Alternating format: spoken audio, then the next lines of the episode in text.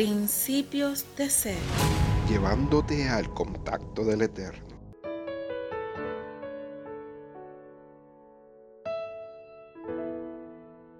Aunque todos los que te amen se olvidan de ti, Dios nunca se olvidará de ti. Isaías 49:15. Nada está equilibrado cuando sentimos que nadie nos ama. El desamor hace que la vida sea un caos, alterando nuestras emociones, somatizando y deteriorando nuestra salud física porque la enfermedad es un símbolo por el que se expresa el alma. El cuerpo exterioriza deseos reales que el alma desearía exteriorizar, siendo que la enfermedad nos pone en contacto íntimo con nuestro cuerpo. Necesitamos ese mensaje revelador que cae el alma cuando nos hacemos sordo a la voz de Dios. Si vivimos al margen de nosotros mismos. Si desplazamos los pensamientos que intentan aflorar para advertir que lo que estamos haciendo no coincida ni responde a nuestros ideales de vida, estamos obligando a Dios a hablar más alto para que no tengamos más remedio que oír. Es entonces que Dios tiene que decirnos la verdad pura y dura sobre nuestro estado y sobre nuestra vida, sirviéndose para ello del lenguaje simbólico de una enfermedad. Es entonces que la enfermedad se convierte en el camino hacia el interior del alma, permitiendo ampliar las dimensiones de la vida. En palabra viva, queremos decirte que la fe en Dios es un amor correspondido, es una fuerza transformadora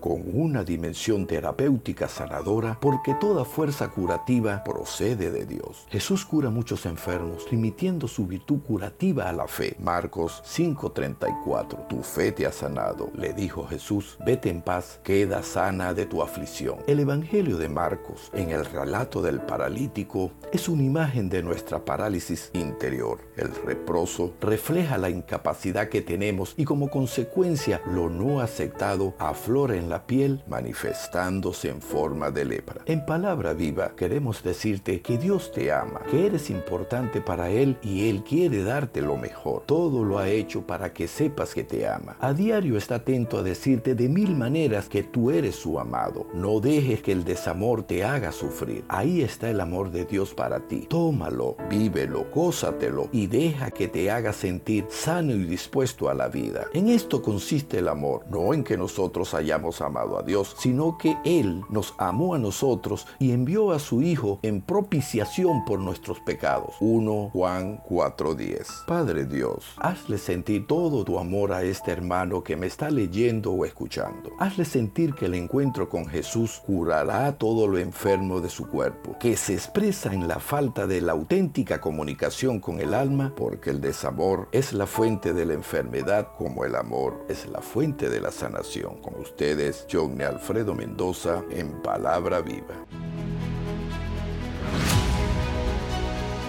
Principios de ser. Llevándote al contacto del Eterno.